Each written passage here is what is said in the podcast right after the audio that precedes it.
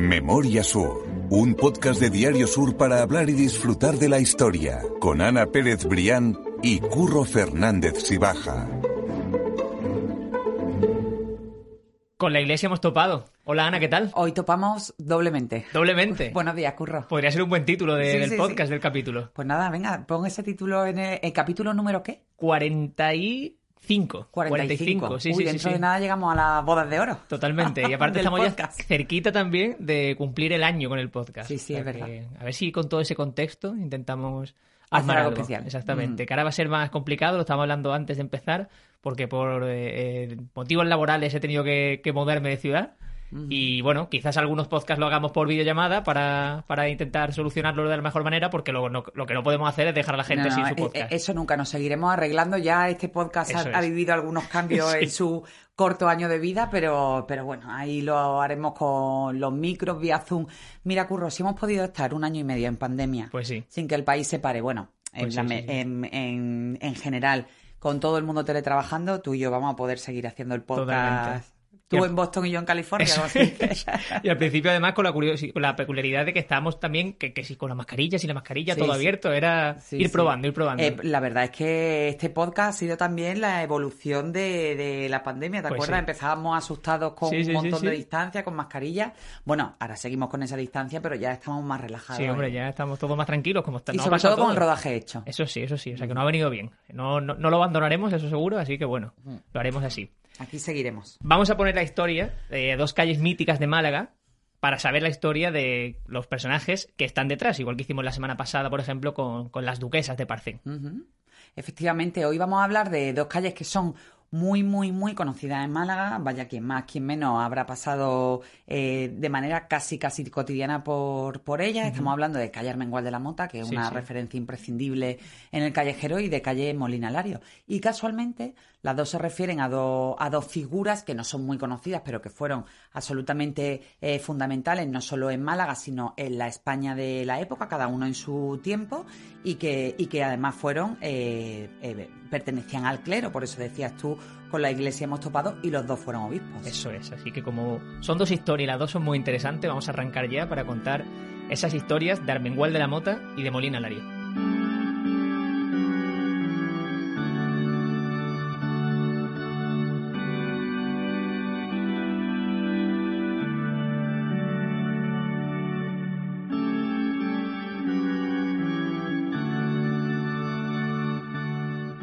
Digo Armengual de la Mota y Molina Lario por ese orden, porque aunque fueron coetáneos unos poquitos años, muy pocos, es cierto que Armengual de la Mota sí es ligeramente anterior a, Sí, a Molina bueno, Lario. Bueno, eh, Lorenzo Armengual de la Mota, él nació un siglo antes que Molina Lario. Vamos a ver, un siglo sí da mucho de sí, pero en el contexto general de la historia no parece tanto, sobre todo también porque ambos tuvieron que vivir una época eh, muy convulsa. Pero por empezar perfectamente, Curro, por el, por el orden cronológico, Armengual de la Mota, que es Vaya, yo no sé, a mí es que eh, me- voy con el tema, pero muchas veces hablábamos la semana pasada de la duquesa de Parcén. Yo muchas veces pasaba por la calle y decía, digo, ¿quién será esta mujer? Eso es, eso es. Al final la sorpresa es que no fue una, sino, sino dos, como contamos la semana pasada. Pues con Armengual de la Mota me pasaba exactamente igual. De hecho, fue una historia que escribí, creo, en 2017, Ujú. o sea, hace ya unos cuantos años, y, y realmente me preguntaba quién era Armengual de la Mota, una calle tan conocida de la que todo el mundo habla. Total, que bicheando por los libros de historia, pues eh, me enteré realmente de quién era nuestro, nuestro protagonista de hoy. Él nació en Málaga, era malagueño, nació en el año 1663 y, y bueno, eh, pues su historia es muy singular porque eh, también lo tengo que, que avisar. Yo he leído en varios libros de historia las referencias biográficas de Armengual de la Mota. Hay gente o hay, o hay testimonios históricos que dicen que formaba parte o que nació en el seno de una familia noble, eh, pero bueno, yo encontré en los coleccionables que hicimos en Sur de la historia de Málaga eh, la investigación de Julián Senmero, que realmente pues también a mí me, me resulta muy... eh, bueno, muy valiosa. una fuente por- siempre porque además yo tuve la fortuna de coincidir con él en el periódico y veía cómo trabajaba. Que le atribuye un origen completamente diferente y curro entre tú y yo, a mí me parece muchísimo más romántico. Hombre, por supuesto. Porque dice que Lorenzo Armengual de la Mota efectivamente nació en Málaga en, eh, a, mediados del siglo XVII y que nació en el barrio del Perchel, que además su origen era muy humilde, sus padres que se llamaban eh, José Armengual y Teresa de la Mota eran pescadores en el Perchel, bueno, y se dedicaban a eso, a vocear y a vender el, el pescado. El pequeño Lorenzo los ayudaba y eh, bueno, parecía que era un niño muy, muy espabilado. En esas labores de calle, de la venta de, del, pescado de que, recogían sus padres, que pescaban sus padres, bueno, pues el pequeño Lorenzo tuvo la fortuna esa de cruzarse con la persona adecuada en el momento adecuado, que tiene el nombre, esa persona, de Antonio Ibáñez de la Riva Herrera. Él era canónigo de la Catedral de Málaga y bueno, pues en su paseo cotidiano por el Perchel dio con el pequeño Lorenzo y adivinó en él bueno, pues un desparpajo y una soltura que le hizo pensar que quizá ese niño podía tener eh, carrera, una carrera apreciable en el, en el mundo eclesiástico. Hay que recordar, Curro, que muchas veces, y, eso ha sido hasta hace relativamente poco, las familias con menos recursos, pues eh, eh, mandaban a su hijo al seminario para que allí la iglesia se encargara de su formación y por eso hay muchos de ellos, bueno, pues ya después se, se, hicieron sacerdotes y continuaron con esa carrera eclesiástica, pero eh, eh, no por una cuestión, muchos de ellos, no por una cuestión eh, de, vocación, sino realmente por una cuestión económica de que, de que al final lo que hacía era que te quitaban una boca de, de la casa en hogares donde donde realmente era muy difícil eh, tirar para adelante, ya no digo tirar para fin de mes, sino casi casi terminar el día. Claro, y tenemos que este fue el caso... esas dos vertientes, como tú dices. La primera, la de que eh, si el niño, digamos, podía hacer carrera, como tú estás diciendo, iba a ser con la iglesia, que era quien tenía ese acceso a la educación o claro, esa hombre, tú, imagínate, siglo XVII estamos hablando de la pirámide absoluta de nobleza, clero y pueblo llano, o sea, que, que, que, para los padres de, de Lorenzo Armengual de la, Moto de la Mota fue una liberación, entre comillas, fue poner a su hijo en manos de, esta persona que, le iba a dar estudio y un futuro, ¿no? Y vaya futuro. Sí, sí, sobre todo porque lo que tú dices, no todo el mundo tenía oportunidad de aprender y mucho menos si provenía, como parece ser, de ese barrio del Perchel, ese barrio más humilde, así que era una mm. oportunidad y un golpe de suerte. Sí, efectivamente, bueno, la, movilidad entre estratos sociales era casi imposible, es decir, una, una persona de, de, ese pueblo llano no podía acceder a la nobleza, la única manera de ascender era precisamente a través del clero.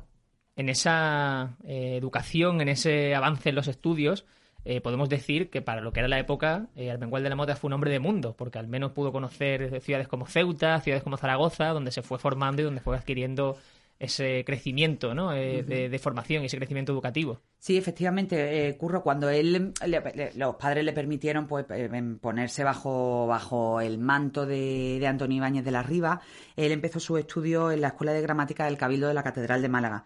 Allí también comenzó los estudios como seminarista menor y efectivamente en su relación con Antonio Ibáñez, que mm, cuentan las crónicas que lo trató y lo quiso como un hijo, él siguió los pasos de su mentor hacia ciudades como Ceuta y, Zaragoza. Allí en esa ciudad, Curro, en Zaragoza, él se ordena sacerdote y ahí es cuando va ocupando sus primeros cargos en la en la, en la escala eclesiástica. Eh, bueno, se hablan, e, esas mismas crónicas hablan de ya Lorenzo como un, como un joven absolutamente brillante, despierto, que aprovecha todas esas oportunidades y que ya comienza pues, a destacar pues, en filosofía, en teología, en derecho canónico y en derecho civil que al, al fin y a la postre va a ser un bagaje que le va que le, que le abriría al poco tiempo nada más y nada menos curro que las puertas de la corte, ¿no? Con Felipe V. Claro, porque todo ese avance, iba a decir precisamente, sobre todo en Zaragoza, hace que pueda tener contactos con las capas más altas de la sociedad. Como sí, efectivamente, ahí está el salto, ¿no? el salto que es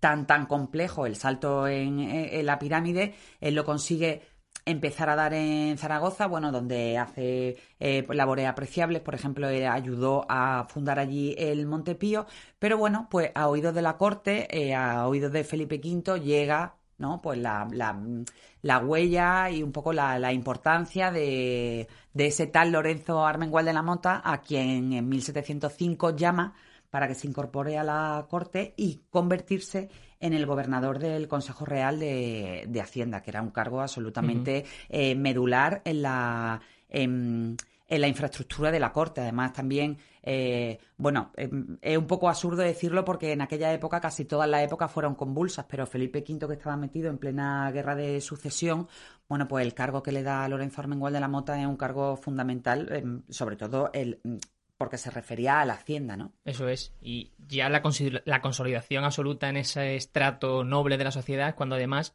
recibe el reconocimiento de marqués o es nombrado marqués de Campo Alegre, un, puesto que, si no me equivoco, heredaría su hermana, ¿verdad? Sí, efectivamente, a su muerte lo heredó su hermana y fue un, marquesado, un título de, noble, que al final él consiguió ir de abajo arriba hasta el piquito de la de la pirámide precisamente por todos esos servicios y todos esos logros eh, que consiguió como consejero de, Hacienda a la orden de Felipe V. Él incluso eh, no solo le da ese marquesado de Campo Alegre, sino que él mismo lo propone ante el Papa eh, Clemente XI como obispo de Cádiz. Entonces, Lorenzo Armengol de la Mota abandona la corte y ya se va a, la, a su plaza definitiva como obispo de Cádiz, donde, bueno, donde se le recuerda como uno de, las, de los principales personajes de, del siglo XVIII. Claro, porque allí en Cádiz es donde él ya agranda su leyenda. Allí en Cádiz, para quien no lo sepa, Parmengual de la Mota también es una referencia que puede sonarnos igual que, que en Málaga, por, por el nivel de, de, fama que llega incluso a día de hoy.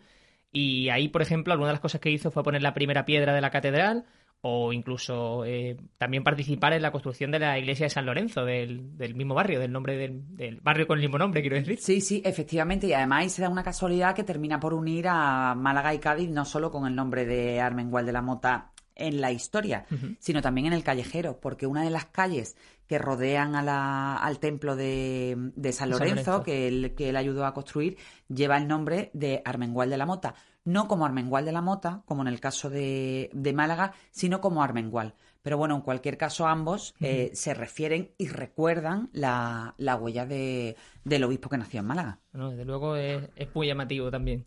Además, la Catedral de Cádiz, que es preciosa, a mí me encanta. Sí, sí, es una Voy a Cádiz todos los veranos, para mí es un fijo y eso Es, auténticamente preciosa, vaya. Eh, decías también precisamente eso, que contaba con esa calle paralela a la iglesia eh, bajo el nombre de Armengual, que es la única diferencia que hay respecto a Málaga, pero que igualmente hace referencia al personaje, exactamente. Y su implicación con esa iglesia, con la de San Lorenzo, fue tal que incluso sus restos siguen allí a día de hoy. Sí, efectivamente. Eh, él murió a los 67 años, en 1730, y bueno, y él eh, dejó dicho que a su muerte que lo enterraran eh, al pie del altar mayor. Allí, pues, reposan los restos de Armengual de la Mota. Si alguien tiene curiosidad, los puede, los puede ver con una inscripción que la voy a leer. Sí, me gustaría que la leyeras. Me, imagino mm, la lápida con un super trozo de mármol y para poner todo lo que, lo que hizo, porque la lápida se recoge Lorenzo Armengual de la Mota, natural de Málaga, canónigo de la SIC Metropolitana de Santiago, visitador y vicario general del Arzobispado de Zaragoza, consejero real y camarista de Castilla, presidente del Consejo Real de Hacienda, superintendente general del mismo ramo y del despacho universal en el Real Gabinete y consejero del Consejo de Estado. Buen currículum. Ahí es nada, ¿eh? Sí, buen currículum. Sí, sí, Totalmente. Si encima de todo a eso le tienes que meter un epitafio, ya, bueno, me imagino que la lápida de mármol llegará hasta el altar mayor. Eso es un retablo ya entero en la iglesia. No se olvidó de Málaga también en su herencia, porque igualmente que, al igual que hemos hablado que toda la vida la hizo fuera de Málaga, eh, no olvidó Málaga y en su herencia, en su testamento, perdón, podemos verlo perfectamente. Sí, efectivamente, porque eh, gran parte en su testamento, gran parte de su, de su legado y de su herencia la, la, destinó, o una parte, no gran parte, pero sí una parte importante, la destinó a obras caritativas en Málaga, que al fin y al cabo había sido el lugar que la había visto nacer.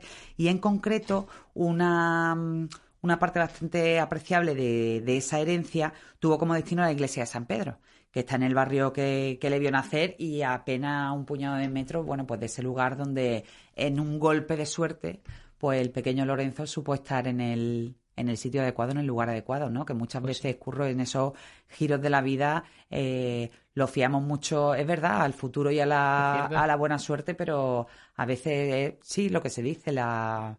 Em, un poco eso, la, sí, se dice? la providencia, sí, el, estar en el, en el lugar adecuado, como le pasó a él. Hay que estar ahí, hay que estar ahí, hay que saber también aprovecharlo. Tuvo buen ojo también, ¿eh? Sí, sí, bueno, por supuesto. Tuvieron buen ojo los dos. Sí, exactamente. Y los padres de Lorenzo que también lo dejaron marchar, que algunos no se, que algunos no se iban, pero sí la amplia mayoría, porque ya te digo que eso en casa representaba un alivio. Pues sí, la verdad es que sí. Vamos a avanzar ahora unos años en la historia, pero muy poquitos, porque ahora sí vamos a contar también la historia de Molina Lario.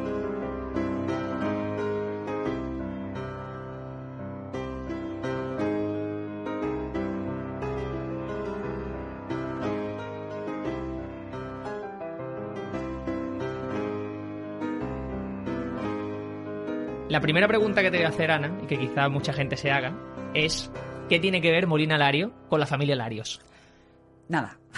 Perfecto. Acabo pronto. Acabo pronto y lo explico. Es verdad que mucha gente se ha podido eh, llevar a confusión porque la calle Molina Lario y la calle Larios eh, son paralelas. Eso es. O sea, calle Larios todo el mundo sabe que va desde la Plaza de la Marina hasta la Plaza de la Constitución y en paralelo está la calle Molina Lario, que va desde también de, de- de esa zona eh, este de la Plaza de la Marina hacia la Catedral de Málaga. Eh, el nombre se presta confusión e incluso yo he oído por ahí más de una referencia a decir Molina Larios.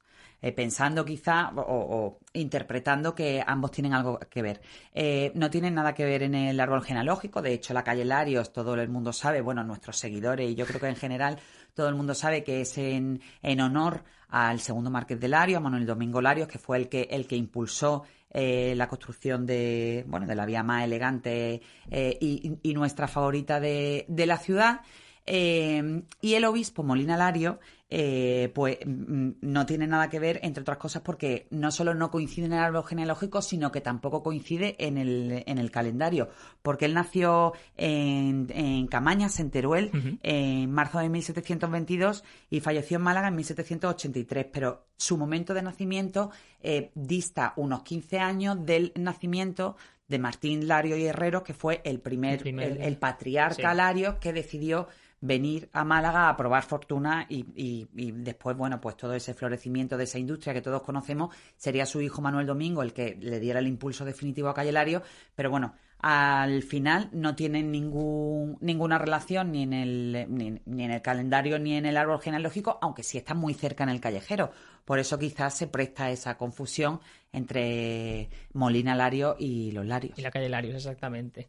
Como decíamos, responde al nombre el obispo Molina Lario de José Molina Lario y Navarro, como dices, nació en Cabañas, en Teruel, y su historia es prácticamente eh, opuesta a la de Armengol de la Mota. Empezó toda su formación en lo que hoy es Aragón y sí, fue des- efectivamente. desenvolviéndose hasta llegar a Málaga. O sea que fue Sí, prácticamente casi opuesto, Efectivamente, un él no nació en Málaga, pero su huella eh, fue muy importante. Como tú dices, bueno, él empezó por el eh, fuera de, de Málaga, él eh, estuvo en la diócesis de antes de llegar a la diócesis de la capital, estuvo como canónigo penitenciario en Alcañífica de la Castellud y también como magistral en Albarracín y Teruel. De ahí, como en el caso de Molina Lario, Curro llega a oídos de la corte, en este caso ya estamos hablando de Carlos III de mil- del año 1765, casi un siglo, bueno, un siglo después no, eh, Sí, pero bueno, medio 60 siglo, medio siglo 60 años después, como ocurrían aquellas cosas, llegan los, e- los ecos de los servicios que presta en la diócesis de, de Teruel en concreto, lo llama Carlos III a la corte y lo presenta ante su, san- su santidad el Papa como obispo de la diócesis de Albarracín. Y también Carlos III decide quedarse con los servicios de, de Molinalario para así nombrándolo miembro destacado de su Consejo Extraordinario. Ahí es cuando él empieza también ese recorrido eh, imprescindible que le abriría muchas puertas en la, en la corte. Eso es, pero él no llega a Málaga, Molina Lario no llega a Málaga hasta el 13 de abril de 1776. Llega ya como, como obispo y con 54 años, o sea que no era una persona joven cuando él llega, llega No, no, no, para lo que se, para lo que se estilaba en la época que las carreras quizás, bueno, aparte de la esperanza de vida, por supuesto, pero sí que las carreras, eh, bueno, pues eh, te nombraban obispo incluso antes, ¿no? Era un obispo que lo curioso quizás de Molinarario, con lo que la gente seguramente se quede, es que era un obispo de férreas convicciones. O sea, Sí, él sí. tenía muy claro en el comportamiento que debía tener todo el, el cuerpo, el cuerpo clerical y de hecho en sus conferencias Sí, y y- sus e escritos... incluso el pueblo, claro. Eso es, y el pueblo también. Y, y en sus escritos hay mucha referencia a todos esos votos eclesiásticos en las que se muestra de manera tajante. Sí, sí, efectivamente. Mira, yo investigando sobre su vida y sobre su paso por, por Málaga, no existe mucha documentación sobre Molina Lario, pero siempre me voy, como digo, a mi archivo de referencia y de cabecera, que es el archivo de Narciso Díaz Escobar. Totalmente. Y ahí él precisamente guarda y reproduce pues un par de textos de Molina Lario que son absolutamente eh, iba a decir deliciosos, pero sí lo son por, Sí, lo, sí, sí. por lo curiosos que son, donde precisamente da esas claves, ¿no? De lo que tiene que ser la doctrina moral, eh, sobre todo aplicado al clero y sobre todo eh, aplicado a las mujeres del clero, bueno, a, la- a las monjas, ¿no? A las hermanas. Y, y hablando sobre todo de ese voto de castidad en el que parece que él ponía siempre ese, ese bueno, que ponía más Inri, ¿no? En ese, en ese punto. Sí, sí, Y- con eso estaba muy preocupada. en Totalmente, y donde deja también un, una- un párrafo que tú decías, eh, eh, no sé si es un escrito del propio Molina Lari o si es algo que recoge. Sí, bueno, es un, es un documento que se guarda en el archivo de Narciso Díaz Escobar, que, que está casi rehecho por él, porque es del año 1780, pero en esos 68 folios es la carta que, que Molina Lario en concreto eh, les envía, lo tengo aquí delante, a las religiosas de su filiación. La carta va en dos partes, porque por una parte eh, tiene 68 folios donde insiste el obispo en las cualidades que han de observar las hermanas a la hora de cumplir con los votos de obediencia, pobreza y castidad, y que te leo. Dice, los votos de obediencia, pobreza y castidad, en los que consiste la verdadera esencia del estado religioso. Y, en fin, por estos santos caminos debéis aspirar y caminar incesantemente a la perfección, pues ese es el norte y fin de las verdaderas esposas de Jesucristo. Que hasta ahí Y hasta Te ahí vaya normal. que- exactamente, Hasta ahí, que puede esperar lo- de lo un que- obispo de la se época. espera, ayer y, y casi Eso hoy, ¿no? y casi hoy, bueno, si tú cumples esos votos, pues tienes que ser Claro. consecuente, tienes que ser coherente y los tienes que cumplir. Pero a mí hay un capítulo que me encanta, que es el capítulo dedicado a la castidad, Sí, que es el donde que leo, sí, donde sí. leo que además cuando hemos estado hablando previamente, preparando este podcast, digo, curro, esto lo tengo que leer y me ha dicho que sí, así que procedo. Molina Lario le recuerda en concreto a las religiosas las palabras de San Bernardo. Abro dos puntos y abro comillas. Hermana, los hombres han de ser amados, pero sin verlos. Con ningún hombre han de hablar sin tener dos o tres testigos a la vista. No traten con frecuencia a hombres, aunque sean religiosos y sean santos, porque de la demasiada frecuencia de visitas se origina la ruina de la castidad y la pureza. O sea, Sí, sí, sí. prohibido ver a los hombres, ya fueran religiosos o ya fueran civiles, eh, y si se hacía tenía que ser con dos o tres testigos en- delante. Pero es que va más allá. Y también les dice a las hermanas cómo han de confesar. Entonces procedo. Vuelvo a abrir dos puntos y vuelvo a abrir eh, comillas. Dice, os pido que confeséis con los ojos cerrados para no ver a los confesores, que no necesitan la vista para curar las almas, sino el oído. Y en concreto, les pide que no vean a ninguno, a ningunos frailes de ninguna orden religiosa, pero bajo ningún concepto curro a nuestros hermanos descalzos. No recuerdo, no sé, no, se me escapa la razón, pero Sí, sí, sí, sí. Molina Lario pide específicamente pues, que las monjas se abstengan de ver a, No, quizás sean dentro a la de la- compañía de los descalzos. dentro del, del cuerpo eclesiástico quizás sean los que No eh, sé. los, sean que, los más liberales los que los invitaban, más... los que Sí. invitaban más a saltarse esas normas de la Puede ser, exactamente, puede ser.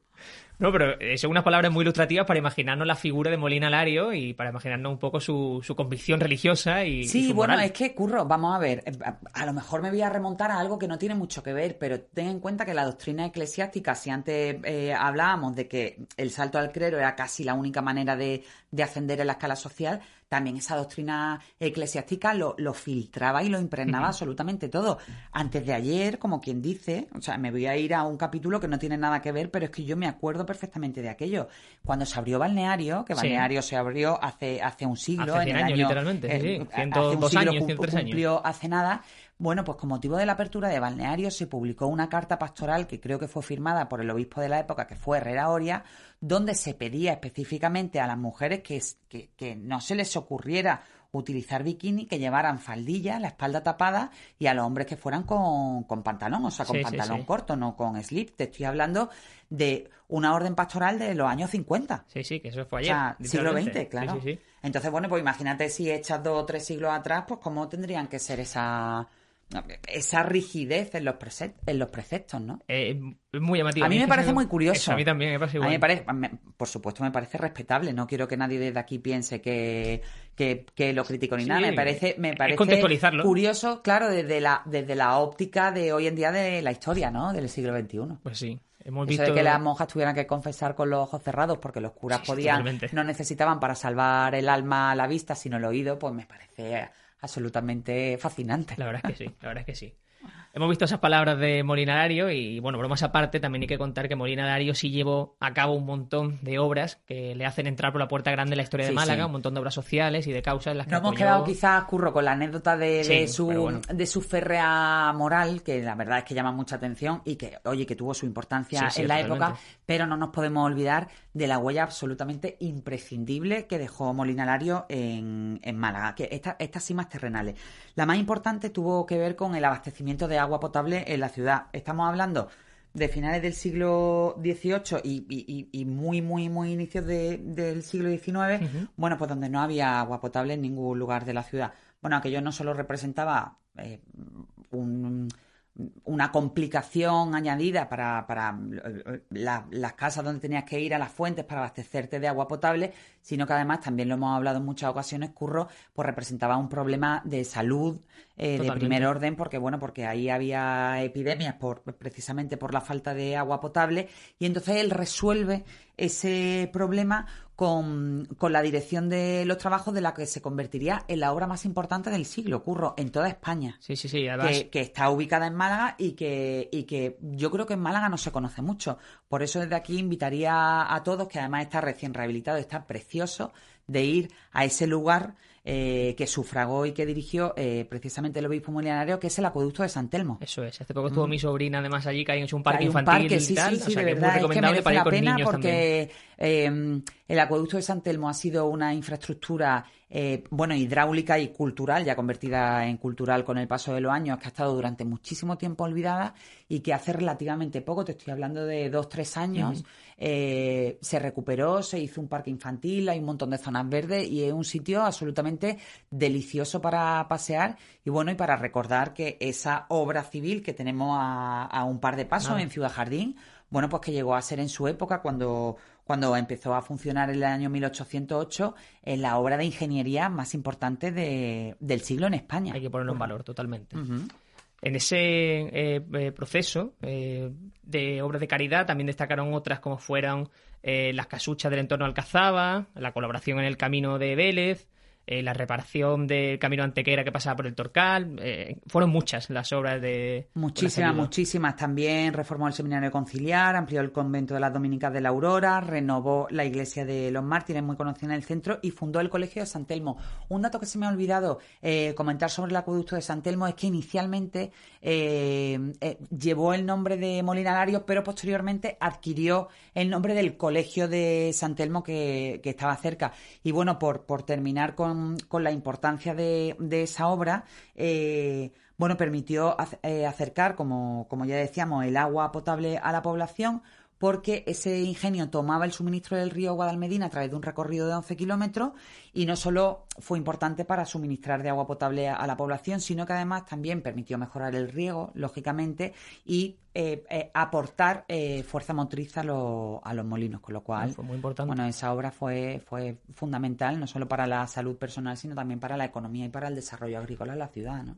Hay un último punto que liga de forma directa a Molina Lario con la Málaga de hoy en día y que nos hace también entender por qué su calle está situada ahí. Efectivamente. Y es que su figura está muy ligada también a la Catedral de Málaga, donde jugó un papel activo también. Sí, sí, entre las muchísimas cosas que, que hizo, eh, Molina Lario fue el responsable de promover la construcción del templo en su fase barroca. Estamos Eso es. hablando de los años 1777-1778 y bueno, y, a- y además de promover ese, ese eh, salto a la fase ba- barroca, eh, añadió los retablos y los dos órganos monumentales de, de la catedral. Logró catalogar también y organizar los fondos del archivo catedra- catedralicio. Bueno, y la curiosidad que probablemente muchos se están planteando, bueno, que si Molina Lario hizo tantas cosas, ¿por qué no impulsó la construcción de la segunda torre? Él impulsó la construcción de la primera, que se hizo gracias a, bueno, a la labor de, de Molina Lario, y tuvo que ver en vida cómo se paralizaba la, la segunda. Eso Yo es. creo que si Molina Lario ahora levantara la cabeza, porque además está enterrado en el, en el altar de, de la Encarnación, está enterrado en la Catedral de Málaga.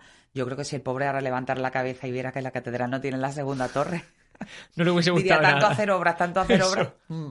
Bueno, pero yo creo, bueno, ese es un debate Es que un ya abriremos en que alguna vez tenemos que hacerlo. Abriremos ese melón, pero yo creo que la Catedral de Málaga tiene su encanto así sin terminar. A mí me gusta, sí. Yo soy de los conservacionistas tal y como está, quiero decir. Sí, sí, Pero- a mí yo creo que tiene su encanto. Sí, pero yo lo creo que, que sí, lo que sí urge, por favor, es el arreglo de las cubiertas. Totalmente, Ah, eso porque sin duda. eso sí que no. Y porque Lo otro al final es un detalle estético que, que ha convertido a nuestra catedral en la manquita en todo el mundo, pero, pero sí que es cierto que las cubiertas, eh, eso es realmente donde tendríamos que, que esforzarnos por poner el, el foco y, y no solo el foco, sino el recurso, claro. Y sobre todo que es un lugar de visita también, que es un lugar que se le puede sacar más partido y que merece la pena visitar también. porque Mm. Es, es deliciosa la visita a la cubierta Sí, de la sí, catedral. Yo desde chulo. aquí recomiendo eh, cuando se tenga oportunidad en la noche de los museos, en la noche de, de- mm, en, en jornadas de puertas abiertas que hace la catedral, que si tienen ocasión vayan a visitar la- las cubiertas porque buah, una visión panorámica Es de. Málaga que es completamente diferente, ¿no? Pisando suelo de, de, bueno, pues eso, pues del siglo, pues imagínate, Totalmente. un montón de siglos de, de- del 18 según la última aportación de, del obispo Molinarario. Pues sí.